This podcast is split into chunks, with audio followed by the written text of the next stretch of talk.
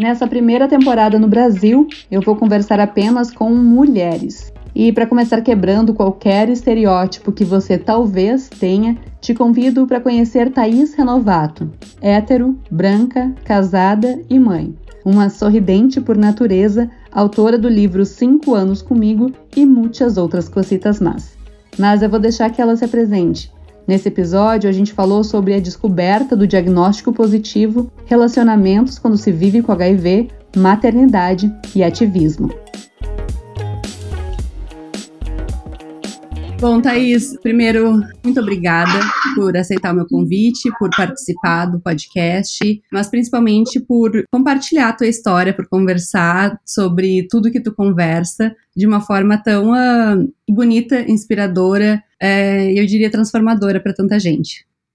Obrigada, Fê, pelo convite. Acho super importante falar sobre, né? Como a gente estava conversando, as pessoas acham que não falar faz com que as coisas sumam, né? Então, não, a gente precisa falar e falar, às vezes as pessoas falam, ah, mas você fala de uma maneira tão leve do assunto, eu falo, gente, eu falo como 2021, e 2021 muita coisa mudou, né, e a gente precisa, as pessoas não sabem, impressionante, as pessoas pararam nos anos 80, então, é, obrigada pelo convite, por dar essa oportunidade de mais pessoas, seja uma pessoa, sejam várias pessoas, mas cada um que sabe uma história dessa e repassa diferente, a gente já tem mais informação nas nossas microbolhas, né, e acho que é assim que vai. Sim, sim, exatamente. Eu queria pedir, Thaís, para tu te apresentar. Quando eu leio o teu perfil, uh, tem, vem várias coisas, assim, é uma multipotencialidade que eu adoro, então, muitas coisas. Então, te apresenta, conta quem tu é.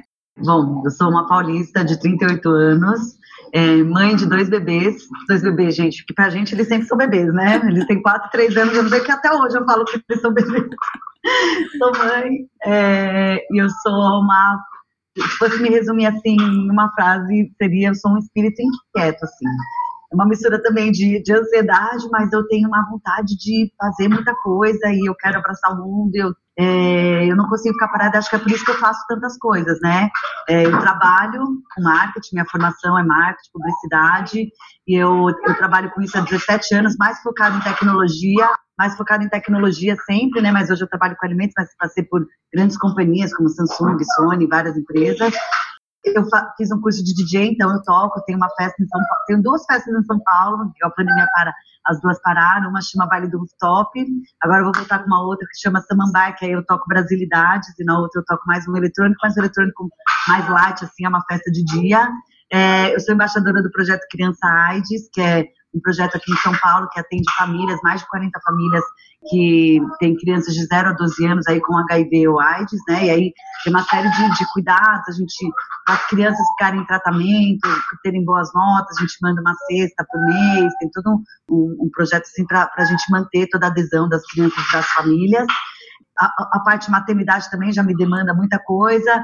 É, meus pais, eu trouxe meus pais para morar comigo, porque eles são idosos, então eu cuido dos meus pais. Eu adoro cachorro, tenho três cachorros adotados, três vira-latinhas, a Judite, o Milton e o Ulisses. É, que mais, gente? Ah, eu ajudo minha mãe no brechó, é, que minha mãe tem um brechó, então eu também faço toda essa parte online do brechó da minha mãe. E eu tento fazer assim, tudo que. Ah, tá. E eu faço uma parte também, acho que o que mais me demanda aí, Fernanda, é a parte do acolhimento, né? Depois, ah, não, gente, tem meu livro, caramba. Eu tava esperando, eu tava quietinha que eu falei assim. Tem o livro também. Ela, ela não falou autora, mas talvez ela não goste de usar a palavra autora, escritora. Não, e a, a gente tá batendo papo justamente por isso, para contar histórias, esqueci o principal. Né? Tá tão natural contar essa história. Assim, eu tenho o livro, eu sou palestrante, né? Eu conto toda essa minha história tem uma palestra da construção do livro que é muito bonita. O meu livro chama Cinco Anos Comigo, que conta todo esse período aí. E depois que eu, que eu, que eu publiquei o livro, eu acabei, é, sem querer, né, eu acolho muitas pessoas, já acolhi mais de duas mil pessoas, então eu recebo pelo menos umas duas mensagens por dia aí de pessoas que eu, que eu tento acolher. Como lá atrás eu não tive acolhimento, eu falei naquele momento que eu vou ser para as pessoas tudo aquilo que eu não tive. Então eu não deixo, eu sou conhecida por responder todas as pessoas, todas as mensagens que você, qualquer pessoa me manda, eu dou meu WhatsApp que eu acho mais fácil de falar por áudio. Eu respondo todas as pessoas que me mandam. Ninguém nunca ficou sem resposta. Uhum. Eu respondo todo mundo porque eu sei como é a aflição de você pegar um diagnóstico e você não ter com quem conversar. E aí, de resto, acho que eu sou uma eterna menina, assim, né? Tenho um espírito muito, muito jovem, a cara de criança e o espírito muito jovem, acho que também é, sabe, vejo a vida muito leve. As pessoas falam, em que momento você teve esse despertar, assim, né? Depois do HIV, você se tornou essa pessoa feliz. Eu falei, não, gente, eu sempre fui assim. Na verdade, o HIV não mudou isso. Não é que eu era mais, né, uhum. daí depois eu me tornei expansiva. Assim, eu sempre fui uma pessoa muito de bem com a vida. Então, o HIV não destruiu isso, é diferente, né? Sim. E aí, tudo isso aí sou eu, era só essa introdução para falar. Tá bom, pessoal, acabou o podcast. Obrigada, beijo. Acho que vou começar perguntando sobre o livro, Sim. Porque provavelmente a, a, jornada que tu conta no livro vai abranger uma pergunta assim, uma pergunta mais na frente que seria como tu recebeu o diagnóstico do HIV, uhum. é, como tem sido a tua jornada até tu te tornar mãe, né? Que é uma dúvida, que é uma insegurança, que é um questionamento que muitas Sim. mulheres devem ter também. É interessante que assim, eu, eu pedi, eu quis que essa primeira temporada do Mapa da Mudança fosse com mulheres. Porque, porque a gente precisa, como tu falou, né? A gente não fala sobre HIV porque a gente pensa que vai desaparecer. Aí a gente não fala sobre HIV com mulheres, mulheres mães, é, né? Tem todas essas outras escalas que parecem silenciadas, assim, né? E por isso que eu, eu tô muito feliz, assim, de, de poder te ouvir, compartilhar a tua história, porque quantas outras mulheres não vão se conectar, né? Com o que tu viveu, com o que tu vive, com a tua transformação. Um, então me conta um pouquinho do, dos cinco anos comigo, como que, que foi essa jornada para escrever o livro. Eu conheci uma pessoa, né, em 2014, a gente começou a namorar, é, foi um namoro bem comum, assim, a gente não fazia nada de diferente, né, ele era, é, também não notei nada de, de muito diferente nele, nele, fisicamente, assim, a gente é, namorou um pouco mais de um ano, então a gente saía em São Paulo, ia em parques, fazia teatros, viajava e tudo mais, e ele era fumante, ele teve uma primeira pneumonia, é, ficou internado, e na segunda, depois ele teve uma outra pneumonia, nessa segunda pneumonia ele ficou muito, muito, muito mal, e aí ele só foi piorando, piorando, piorando, piorando. É, eu trabalhava na Sony na época, a Sony era um bairro perto do hospital, ali no, no Itaim, no bairro de São Paulo. E eu sempre visitá-lo, né, no almoço e na saída, no almoço e na saída. É, eu sempre ia lá e falava com a família dele, falava assim, nossa, dona mãe dele, ele não tá muito magro, né? E ela falava assim, não, Thaís, é que tiraram a barba dele. Eu falava, ah, tá bom, sim uma mistura também de, de inocência com estar envolvida ali no meio da situação, né? E aí ele foi entubado um dia, quando ele foi entubado, ele antes dele ser entubado, ele falou pra mãe dele, mãe, quando eu acordar, acho que eu conto pra Thaís, né? E aí acho que ele achou que ele ia acordar, né? E aí quando ele tava muito, muito mal, a família me chamou no hospital, falou, a mãe dele falou assim, Thaís, o hospital tá sempre cheio, a gente nunca pôde conversar, mas na verdade o que ele tem é AIDS. Eu achei um pouco estranho, uma, depois pensando nisso, como uma mãe que está perdendo um filho é, em estágio terminal da AIDS, né?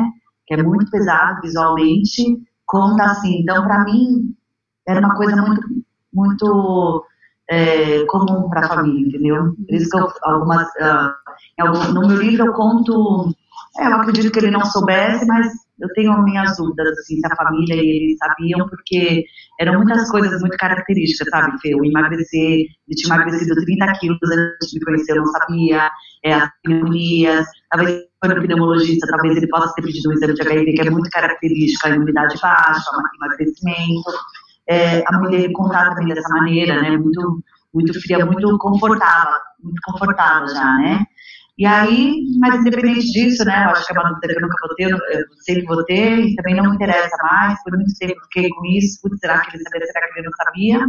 É, e aí, depois eu, eu, eu, fiz o meu exame, eu fiz um exame, um teste rápido, né, que você faz e, e você tem o, é, o resultado na hora, assim, e aí eu fiz o meu exame e as pessoas falam, como que foi pegar o resultado, né, para mim o resultado foi quando a mãe dele me contou que naquele momento que eu entendi que eu tinha, né? Quando eu fui pegar o resultado, foi mais uma comprovação de algo que eu já sabia que era muito óbvio, né? Porque eu estava com ele sempre preservativo, era quase impossível eu não ter, né? Porque eu fiquei com ele no estágio terminal já da AIDS, quando o carga vital já estava muito alto, então era quase impossível eu não ter. É, e acho por isso que no hospital que eu desmaiei, no hospital eu passei mal, porque tudo que eu tinha algumas desconfianças, assim, naquele momento fez sentido para mim. Minha perna ficou, a canela ficou fria, como se você estivesse num prédio alto, assim. Eu não me sustentei, desmaiei quando eu acordei. Tava meu amigo falou, tá, isso que aconteceu, pelo amor de Deus. Eu falei, me tira daqui, só isso, me tira daqui. E aí eu saí do hospital, fiz, fiz esse meu exame, acho que dois dias depois. E aí eu, eu entrei numa fase assim, de não conseguir mais ir lá, porque eu já não sabia quem era ele, e aí aquela visão já começou a me deixar muito mal, era muita coisa para mim, assim, né? Eu tava, é, acabei de pegar um diagnóstico, estava perdendo alguém, né, morrendo na minha frente, é, era muita coisa, assim. Eu estava no trabalho novo ainda para completar, então foi muito legal que eu fiz um podcast esses dias para falar de HIV e carreira, como que foi a minha carreira ao lado do HIV, assim, eu nunca tinha feito isso, foi muito legal, assim, porque eu peguei o exame de frações, eu trabalhava na Samsung, como a gente estava falando, falando só de carreira, como eu consegui crescendo e ainda lidando com tudo isso. Também é um assunto muito legal. Ver. E aí eu voltei no, no, hospital, né? Eu peguei o final de semana com meus amigos e falei assim, gente, não consigo é, vir aqui mais, assim, eu queria ir pra praia, né? Pra eles eu quero lá me despedir. E aí eu entrei, peguei, tinha a senha da UTI, que eu vivia lá, as meninas deixavam entrar nos horários fora da visita, e aí eu passei pela cama dele e falei, fui no ouvido dele, ele tava muito, muito já assim, bem mal mesmo. É, eu falei, olha, peguei meu exame, te, te perdoo, e te perdoo não pelo, por você ter me infectado, porque eu também nunca me protegi, te perdoo se por, eu sei que se você estivesse vivo, assim, acordado, você ia querer me pedir desculpa por ter me passado, mais nesse sentido, né. É, e aí faz essa passagem, vai em paz, quando eu saí do hospital, no dia seguinte ele morreu. E aí começa essa minha saga de aceitação, de como vou viver, ó oh, meu Deus, porque eu acho que quando você recebe uma notícia dessa, você recebe, todo mundo recebe com muito luto, com muito pesar, porque a gente sabe que muita coisa evoluiu da doença dos anos 80 para cá, mas a gente sabe do estigma social. Então, acho que você recebe com luto porque é uma morte social, é uma morte, é como se fosse uma morte em vida. Você fala, gente, eu tenho eh, uma doença que socialmente eu morri. Então, acho que é por isso que todo mundo recebe com tanto pesar, com tanto luto, assim. É, comigo não foi diferente, lógico. E aí, acho que passado esse momento de luto, que aí acho que é a diferença, que muitas pessoas ficam ali, aquele buraco, as pessoas não conseguem sair dali, né? É, eu acho que você tem que ter esse momento de luto, mas em algum momento sair dali, né? Você não precisa ressignificar, escrever um livro e fazer uma página no YouTube. Você pode não contar para ninguém, mas que você esteja muito aceito e confortável com isso, né? E aí eu tentei procurar informações corretas, né? Procurei bons médicos, me rodeei de boa informação. Porque procurando na internet, vou morrer de AIDS, você vai aparecer, vai morrer sim. eu procurei boas informações, assim, com o meu infectologista. E aí, para mim, ele era o rei, né? Tudo que ele falava, eu acreditava. É, eu falava, chegava lá, eu li umas coisas, ele falava, para de ler coisas na internet, eu tenho que parar de tomar leite, tenho que tomar oito coco por dia, não sei o que lá, tá para, você é louca, chega. Eu falei, não, eu preciso tomar oito água de coco por dia que eu li em algum lugar. todo mundo precisa se hidratar, menina, calma. E aí a gente vai né, desconstruindo tudo aquilo e tudo mais. E eu é, entendi né, que precisava começar o tratamento quando antes eu começasse, eu estacionaria a doença onde ela está e comecei a entender, né? Poxa, posso ter, filho, posso casar, posso tomar um comprimido por dia, não tenho tantos efeitos colaterais, posso viver com um esquema de remédio por décadas, o mesmo esquema, posso viver a vida inteira com vírus e nunca desenvolver a AIDS. Eu falei, então peraí, tudo que todo mundo está falando aqui é muito mais uma fantasia das pessoas do que a realidade. Eu falei, gente, então pera lá. E aí eu já gosto de ser polêmica, né? Eu já comecei a pegar as informações e falei, gente, então peraí, tá todo mundo errado, eu tô certa finalmente, então vamos lá. É, eu, eu, eu entendi que tinha essa doença biológica e essa doença social. E né, no meio dessa minha aceitação, eu falei, bom, então tá todo mundo errado e o que importa é que eu tô bem, o que importa é a medicina para mim, entendeu? O estigma e tudo mais. Eu falei, gente, é, e não é também porque eu, ah, de repente, eu falei, não ligo mais. Eu sempre fui assim. Quando eu era adolescente, eu me vestia diferente, as pessoas falavam, ah, tal horroroso. Eu falava, não ligo porque você pensa. Eu acho que tá super, super descolado. Eu vou usar assim. Então eu já era meio assim, né? Só que quando eu começava a ouvir algumas piadas, assim, ah, tá magro, tá com AIDS, umas coisas assim, aí eu comecei a Aí começou a me pegar, entendeu? Porque eu falei, gente, eu não posso ficar omissa a isso. Uhum. Aí eu não conseguia ficar mais quieta, sabe, Fê? Aí comecei a, aos poucos, acho que é, meio. Não para constranger as pessoas, mas no sentido de levar informação. Então, quando eu ia fazer alguma brincadeira eu falava assim, gente, na verdade, meu ex-namorado, ele não morreu de pneumonia, ele morreu de AIDS, eu tenho vírus HIV, esse negócio de magreza que você está falando é diferente, deixa eu explicar, eu tenho vírus, AIDS é doença, esse estágio da magreza é um estágio terminal, eu posso ver super bem as pessoas, eu sou, tenho 1,55, né? Todo mundo, Taizinha, você sempre tão feliz, porque as pessoas já associam que eu tenho que ser uma pessoa muito triste. Nossa, nunca imaginei você tão feliz. Mas eu não posso ser feliz, gente. Ou senão, ah, você é tão gordinha. Uhum. Tá? As pessoas têm essa imagem da, da gente definhando uma cama, entendeu? Sim. E isso eu não estou falando de uma pessoa que não tem informação. Meu pai, com 80 anos, que não sabe acessar a internet. Estou falando de pessoas formados, pós-graduados, que passaram essa fase da AIDS, da HIV e ainda fazem esse tipo de pergunta, né? E como se separa toalhas e talheres? Não, não, gente, eu não separo nada. Eu gerei uma criança negativa, como você me pergunta se eu separo toalha, entendeu? Uhum. É, e aí veio essa vontade de construir o livro, de contar essa história, né? No meio do caminho, o livro virou um diário, que eu conheci meu atual marido, e aí veio a maternidade e tudo mais. Então, essa primeira fase foi uma fase é, de, de, aceitação, lógico, de, de despertar também, obviamente, de eu querer contar essa história, né? De falar, gente, as pessoas estão sabendo o que é a realidade, e da metade do, do, da, da, história, quando eu tinha muito material, já escrevi alguns textos, eu falei, eu preciso escrever um livro. E aí veio, eu ia escrever só da primeira parte, né, da morte do meu namorado, como foi a aceitação, como é viver, que já daria uma, uma história bonita. Mas aí veio o Rodrigo, aí eu comecei a contar de como era me relacionar, como eu vou contar para a pessoa que eu tô, aí veio a maternidade, né, aí veio o segundo bebê, é, aí foi uma história bem completa, assim, aí os cinco anos comigo é justamente essas cinco fases, né, a morte do meu ex-namorado, eu conheci ele, a fase de aceitação e tudo mais, como foi conhecer é, o Rodrigo, como foi essa parte de de lidar com tudo isso, e a maternidade era o quinto ano, né? Então, eu esse período assim, da minha vida. Muitas pessoas acham que os cinco anos comigo é o vírus cinco anos comigo, mas na verdade os cinco anos é esse período da minha vida. Uhum. E aí tô aqui, né? Depois disso surgiram muitas coisas que eu tento sempre que eu posso contar, contar a história justamente para isso, né? Uma pessoa que sabe leva diferente para alguém, aí a gente vai, como a gente não tem uma mídia de massa que conte para todo mundo, então tem que fazer esse trabalho de formiguinha? Sim, Thaís, uma coisa, né, te ouvindo falar assim que quando surge, né, o assunto, porque todo mundo acha super legal a gente falar é, de sexo, de noitada e tal, mas aí HIV não é legal falar, né? Não, não é um assunto que, que, que as pessoas acham que, que a gente precisa falar. E aí quando eu falo sobre quando surge o assunto PEP, PrEP, é, que você é indetectável, é como se eu estivesse falando um outro idioma né, para muitas pessoas. E como você falou, Sim. pessoas com acesso à informação, pessoas educadas, né, porque o nosso sistema chama de pessoa educada. E aí eu fico pensando assim, será que a pandemia nos ensinou de que é um problema de todo mundo, que uma pandemia é um problema de todo mundo? Que, é, que a gente tem que cuidar, que a gente cuida um do outro? Eu sou uma eterna otimista, assim, eu acho que deveria ensinar isso, Fê, mas assim como o HIV, não sei se ensinou, quando a gente vê que as pessoas não aceitam muitas coisas, né? É, no meio da pandemia, as pessoas dando festas, é, a gente sabe aqui no Brasil ainda né, é obrigatório de máscara, as pessoas não usam, é, então não sei se, se essas pessoas entenderam muito bem ou se as pessoas não têm esse senso de sociedade, né? De você é, né, se preocupar com o outro.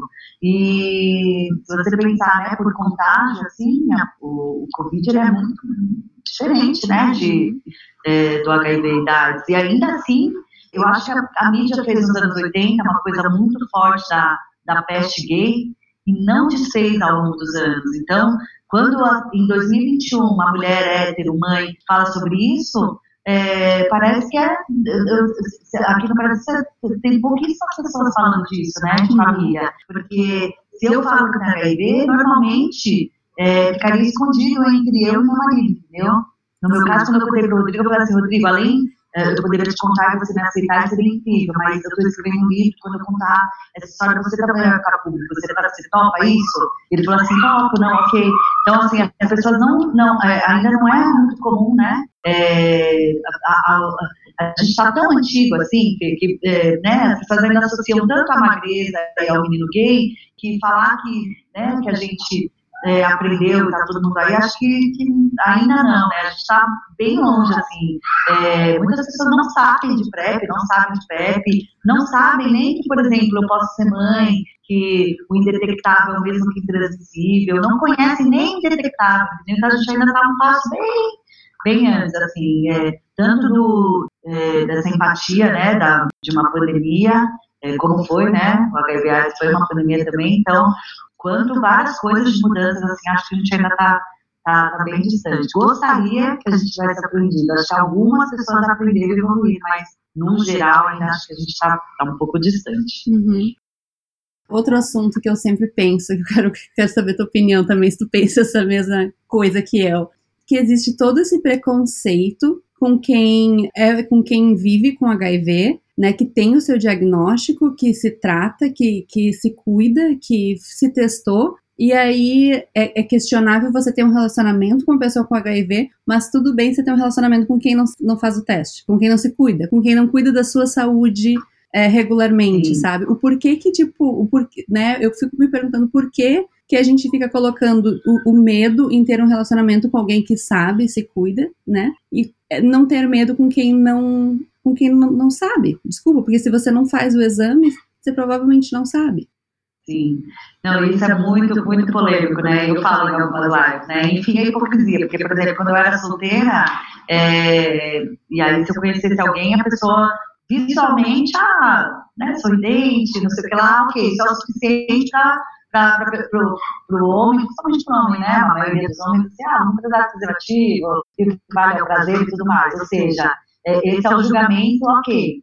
Mas se eu falar que eu estou com HIV, que eu era HIV positivo em tratamento, nossa, aí as pessoas fugiam, tinha gente já tive relacionamentos que ficaram, toparam, já tive gente que nunca mais olhou na minha cara, já tive várias situações, já tive gente que falou, olha, Thaís, não, não consigo mesmo, e ok, tudo bem, mas é isso, né, uma pessoa que, se trata, que sabe que tem o vírus e se trata, ela é muito menos perigosa do que uma pessoa que não sabe se tem e está passando geral. É tão óbvio isso, mas jamais, não, jamais, a gente não está nesse nível ainda de evolução que as pessoas aceitariam, não tem isso. Parece que não sei, talvez se você não sabe, se você nunca fez o teste não sabe, ok, vamos arriscar aqui. Uhum. Mas você tem, meu Deus, jamais quero me envolver com você. É ainda muita força do estigma, né, desses, dessas quatro décadas, né?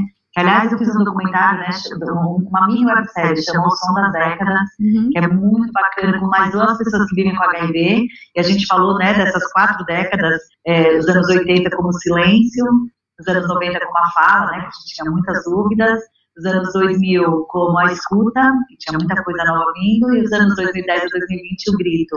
São séries de três minutos e meio que a gente retratou é, a história do HIV e AIDS, assim, muito legal. Depois eu mando. Tá, manda assim. Como é que é o nome da série? É, chamou O Som das Décadas. Uhum. Ótimo. Eu vou, eu, eu vou te mandar, Fê. E aí, e fala justamente sobre isso, né? Sobre esses 40 anos, a gente chega em, em 2020 a gritar, porque em 2000, né, 1980 a gente ainda tem as mesmas questões, exatamente as mesmas questões, né? E, e, eu acho que isso, né, uma pessoa que prefere tratar com alguém que não sabe sua sorologia, é, acho que é muito do estigma que uhum. o HIV traz, né? Então, relacionado à promiscuidade, tem uma parte social muito forte, né? Se um homem hétero fala, ah, HIV, poxa, que barra, cara, hein? Mas uma mulher pega, também, né? Uhum. Todo mundo mereceu, né? Então, tem, tem, tem muito ainda essa parte social, tem uma parte da mulher que sofre um pouco mais ainda, né? Sim, sim. O que, que fica para ti de desejo, assim, em relação. Você comentou sobre a mídia, né? Que não fala, que existe esse silêncio sobre o HIV. Eu comecei essa a pesquisa, né, para fazer esse podcast. O meu interesse em, sabe, em falar mais sobre o HIV surgiu quando eu descobri que o Brasil construiu uma fábrica de antirretrovirais em Moçambique para poder é, dar uh, antirretrovirais de graça para a população. E eu, eu me, me, questionava por que, que isso não é notícia, né? O tratamento, o tratamento, o acesso gratuito ao tratamento Uh, não é notícias nos jornais, mas o, o, número de casos aumentando é notícias nos jornais, né? É, é, essa foi meu, meu questionamento na minha pesquisa, assim, por que, que a mídia tá com essa abordagem que, que não ajuda, né? Que não contribui. O que, que a, gente, o que, que a gente precisa esperar com, da mídia, assim, uh, Thaís? Da, da, comunicação hoje que a gente tem esse acesso à internet, que a gente consegue ter mais pessoas com mais vozes, é, não só um canal é, que, que dita toda a informação. Isso falando, né, de uma esfera bem, bem privilegiada, assim, que é acesso à internet, acesso a todo esse conteúdo que está sendo criado. Mas o que que, que, a gente podia esperar mais da mídia para que a gente consiga criar um, uma geração uh, uh, sem AIDS? É, eu não tem como falar de, é, disso e não, não passar por a informação, né? Que a informação, gente, empodera, né? Uma menina que. É, e aí eu falo de informação também até de falar de sexo, né? Desde lá de trás. E não é o sexo, como as pessoas conservadoras acham que é você ensinar a criança a transar. É você ensinar a criança até onde o outro pode ir no seu corpo. Isso é educação sexual, né? É, meu filho de 4 anos, ele sabe, não, você não pode pegar no meu filho, entendeu? Ele uhum. sabe, entendeu? Isso eh, né, é, é tão óbvio, né? eu não digo que tem que ser um trabalho que é na escola, mas tem que ser dos dois lados, que a gente tenha aqui um pouquinho na escola, e que isso seja complementado conforme a estrutura de cada família, e aí a gente fala isso né, numa boa e, e levemente, abertamente, porque, como eu estava dizendo, uma menina que conhece seu corpo, ela não vai chegar e vai transar com o cara sem camisinha porque o cara não gosta. Ela vai falar, gente, não, não, isso me protege tanto contra a gravidez, contra diversas doenças, eu quero meu preservativo, entendeu? Isso a, a informação empodera. Então, é, eu acho que deveriam ter, tinha que ter informação mais massa, né? Não só no caso de AIDS, no primeiro de dezembro, no dezembro vermelho, que mal tem hoje em dia, né, Fernanda? Mal tem hoje em dia. Eu acho que uma comunicação tem que ter um outro cuidado, né? Não só a parte de prevenção, né? Eu sei que talvez as pessoas, né, se, a gente conseguisse evitar as pessoas se infectem, a gente é, ganha muito mais com isso, obviamente, mas a parte do quem tem HIV também pode viver bem. Falta muita gente falar sobre isso, porque a gente fala só sobre a prevenção e você cria muito medo, você não pode se infectar jamais, não se infecte, senão você vai cair nesse limbo. Não, a gente tem que ter, acho que também os dois lados, assim, bem equilibrados. E caso aconteceu, você pode viver super bem, você tem o SUS tem, tem infectologista, tem psicólogo gratuito, uh, todas essas mudanças, assim, aí você começa a, equilibrar, e isso tudo junto, assim, numa, olha que sonho, né? As duas comunicações juntas para todo mundo, com acesso a todo mundo sonha. é, e, e, e, um tiro mais de canhão, né? Porque essas coisas super pontuais, a gente tinha um site ali dentro do, é, do Ministério da Saúde que também agora né, já não tem mais falando sobre, então é, é muito tímido, né? É, quando você conversa com várias pessoas, as pessoas não têm informação, a gente não tem. Às vezes, não, se você não vai lá buscar, é, você não tem informação. E aí, por que, que você vai buscar? Por que, que eu vou buscar sobre esclerose múltipla? Ah, porque minha cunhada tem, então eu vou buscar. Se eu não tenho ninguém, eu nunca tinha, ah, é, para você ter uma noção, eu me infectei com 30 anos. Eu nunca tinha feito exame de HIV, na vida, nunca tinha feito. Ou seja, até chegar perto de mim, agora eu sei tudo, óbvio, todos os meus amigos, né, todo mundo sabe tudo, mas até eu me infectar, nenhum dos meus amigos sabia absolutamente nada, entendeu? A gente sabia, obviamente, que não pegava no beijo, não pegava ali, mas é, até, até estar tá perto da gente, a gente não vai lá a gente mesmo pesquisar, né? Então, essa, essa parte de, de, de que poderia ter uma qualidade de, de, né, de informações, de você ter, ter, sempre os comerciais, no carnaval, no inverno que a gente transa também, né? No, eu não, né? Porque com dois filhos eu não transo só transei com apropriado. Então, é, no, no dezembro vermelho, a gente tem pelo menos ali num, numa vez por quarto, né? Um, um, uma, uma comunicação de massa, assim, para. Né, e, e, criando isso, criando essa constância, e com constância, né? Dá para ser uma coisa ali solta. É, mas acho que também a gente falar de prevenção, lógico, é, mas falar de que as pessoas que vivem, elas podem viver bem, também já está atrelado à adesão, né? Sim. Poxa, então tá bom, eu me infectei, se eu me cuidar, posso viver bem. Então você já fecha o pacotinho, né? Acho que seria esse o sonho. Sim. Isso leva muito a pensar nessa comunicação, essa conversa, essa conversa com as crianças, né? Uh, eu sempre. Uma fala que eu sempre falo é empodere essas meninas. Porque vai chegar o ponto é em que elas vão estar tá tendo um relacionamento Uh, e que o cara vai dizer que não quer colocar camisinha, que ele não gosta, que ele não consegue. Uh, enfim, a lista, uhum. a gente não tem tempo suficiente de, de podcast para falar a lista, que é extensa, de desculpas para não é, utilizar Sim. o preservativo, né? E, e, você precisa bater o pé, é impressionante, assim. Eu tenho, eu tenho 34 anos, é, eu sou solteira, então, ao contrário de você, eu transo. Amei alguém aqui nesse podcast. e é impressionante, né? O quanto eu, que eu digo, tipo, gente, nessa altura da vida eu ainda preciso parar tudo e pedir para colocar a camisinha, eu preciso parar tudo e verificar se a camisinha tá, sabe? Eu, eu fico tá. assim, é, tá lá mesmo.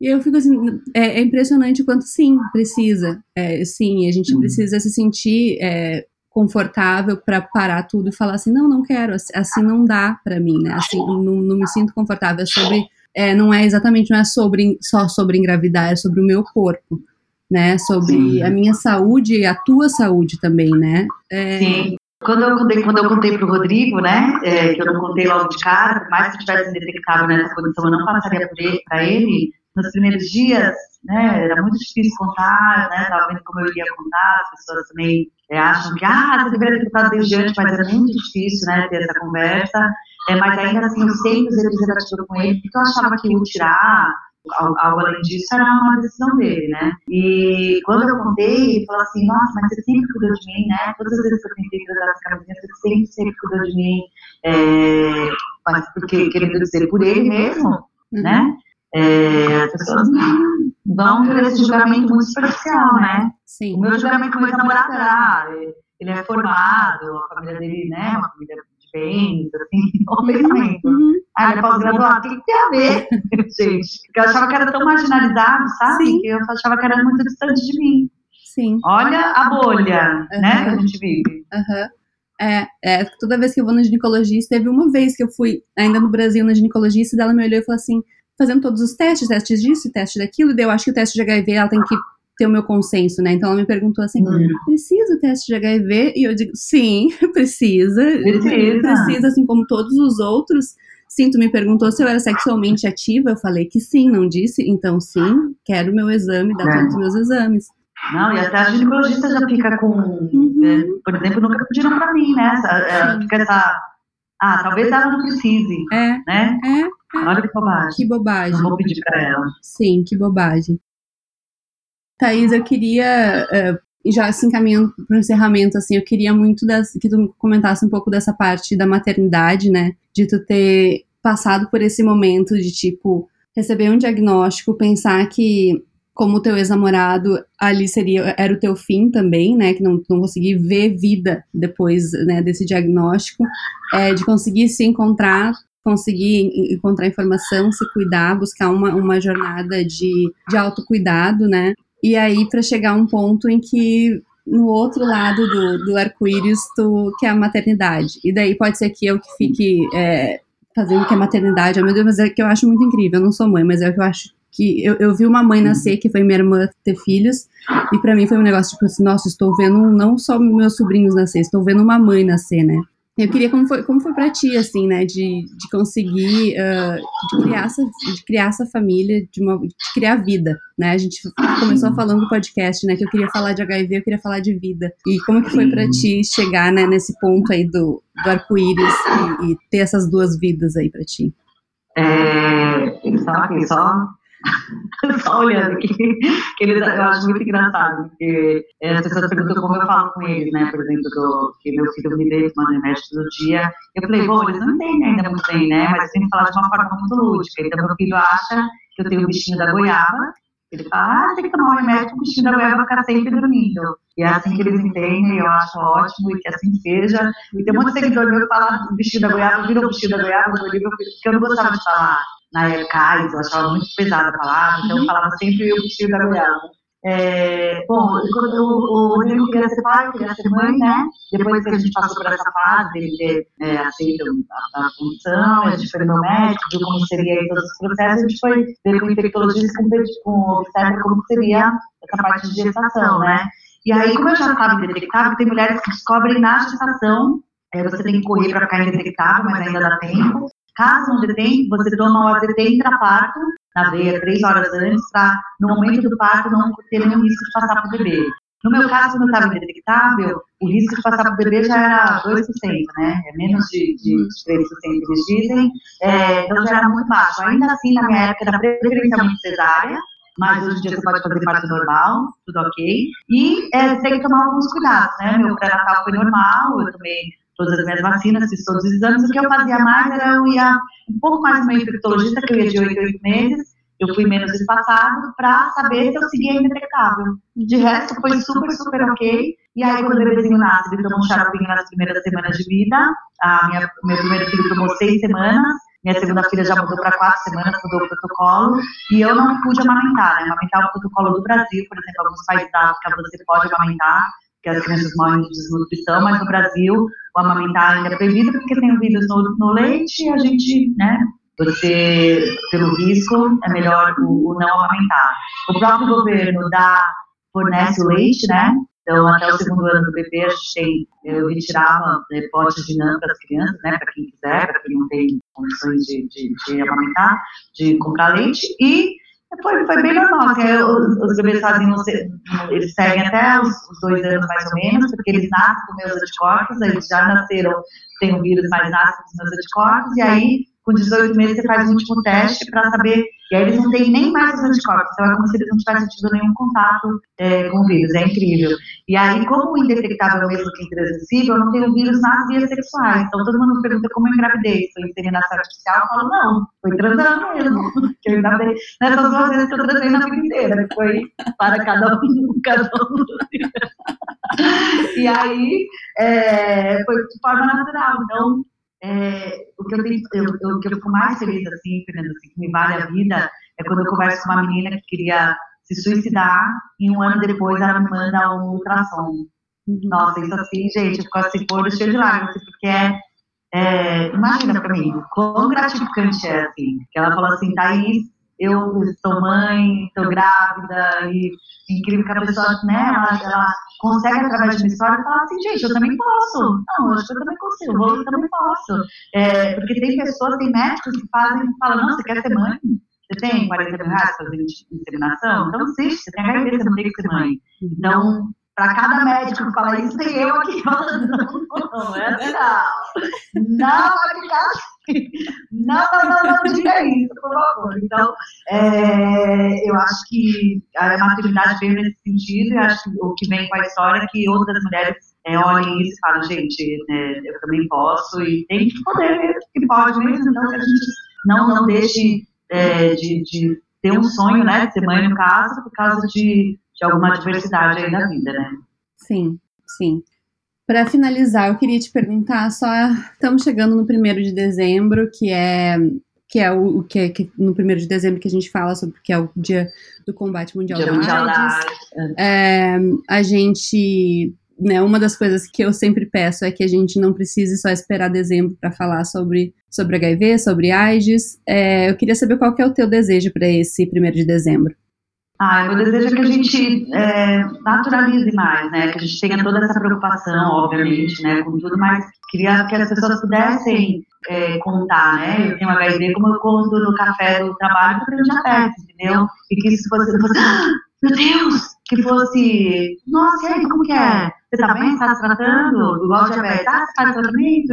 Eu, eu queria que a gente pudesse naturalizar isso, porque se as pessoas recebessem melhor, com certeza quem tem o vírus se sentiria mais confortável e seguro de contar. E se muito mais pessoas contassem, isso não seria mais esse bicho de sete cabeças, seria um papo natural, como eu tenho pressão alta, como eu tenho diabetes. Então, é, o meu desejo é que a gente, né, é, que as, as outras, quem não tem, pudesse ter esse acolhimento, e quem tem, se sentisse mais seguro para contar, para a gente aos poucos naturalizar é isso, como a gente está tendo esse bate-papo agora, como às vezes eu conto na fila do correio, e a pessoa fala, ah, ok, gostaria que a gente pudesse ter mais papos assim, que, que não fosse mais esse monstro, né, que não é mais, né, então, não, realmente não fosse mais esse monstro dos anos 80, então, meu desejo era não banalizar, né, naturalizar, né, mais nesse sentido, acho que para esse ano meu desejo é esse, seria esse, assim, acho que a gente mudaria aos poucos de patamar se a gente conseguisse ter conversas assim mais mais leves, mais informativas sobre. Tem, tem algum segredo para ser leve, Thaís? Qual é a tua sugestão para que seja leve? Eu acho que é uma coisa muito sua, muito pessoal, assim, não tem... Muita gente me pergunta assim, quando contar? E para quem contar? Eu falo assim, conte quando e para quem você se sentir confortável. Não tem regra, né? Pode contar para uma pessoa no barzinho e não contar para um amigo seu de 15 anos que você tem medo do julgamento dele. Então, conte para quando e para quem você se sentir confortável. É, eu acho que a, a gente precisa tomar as rédeas né, da nossa vida, entender que é, as pessoas vão te julgar de qualquer maneira, né? E por que a gente se preocupa tanto com os outros, né? A gente já tem tantas, todas as nossas questões, a gente sempre está preocupado com o outro. É, tudo que todo mundo pergunta é sempre em relação ao outro, ah, mas como o outro vai me aceitar, como o outro vai me receber, e o cara do meu trabalho, e a menina que é minha amiga, e o meu namorado, que eu nem tenho ainda, mas quando tiver, como vai ser, né? As pessoas é sempre, fala, gente, vai, ninguém me pergunta sobre você mesmo, é sempre uma preocupação muito com o outro, né? Então, é, eu acho que é o ser leve quando você pega as rédeas da sua vida e você não se preocupa mais com o que os outros pensam, porque vão julgar de qualquer maneira e, sabe, dane-se o que você pensa, porque é, o que o outro pensa é problema do outro, né? Não é problema meu. Então, se a gente ficar sempre preocupado com o que o outro pensa, isso em tudo também, né, Fê? Na roupa que você veste, no trabalho que você tem, no carro que você tem, é, onde você foi morar, tudo as pessoas. Então, que a gente não se preocupe com isso, porque senão a gente fica nessa doença de querer mostrar uma coisa que a gente não é, né? De, da, de uma viagem, você, via, você sai para curtir com seus amigos, você quer tirar foto, mostrar que você está muito feliz e muito bem, e aí depois você fica ali, né? Geração de, de né? Que a gente não seja essa geração de pessoas tristes com fotos felizes, né? Que parece que é isso, né? Uma geração de gente triste com fotos muito felizes. Então, acho que é você tomar as rédeas da sua vida mesmo é, e se conhecer, né? Quando a gente se conhece, você pode falar que, ah, você é, você é feia, Thaís. Eu me acho super bonita, então você pode falar isso. Eu não ligo, entendeu? Ah, você uma péssima profissional. Nossa, eu acho que eu sou incrível, meu chefe também acha. Então, tipo, você acha isso, entendeu? A gente se conhecer, quando a gente se conhece, acho que dá pra ser um pouco mais leve. E essa foi a incrível Thaís Renovato. Você encontra a Thaís no Instagram como arroba Thaís com TH, Renovato com dois T's, e também pode saber mais sobre a história dela no livro 5 anos comigo. E se você quiser assistir alguns dos trechos dessa entrevista, segue a gente no Instagram. Você nos encontra como arroba amapofchanges. Esse episódio teve a finalização e mixagem de Pedro Florencio, produção de Gabriela Barenho e apresentação e realização de Fernanda Fel.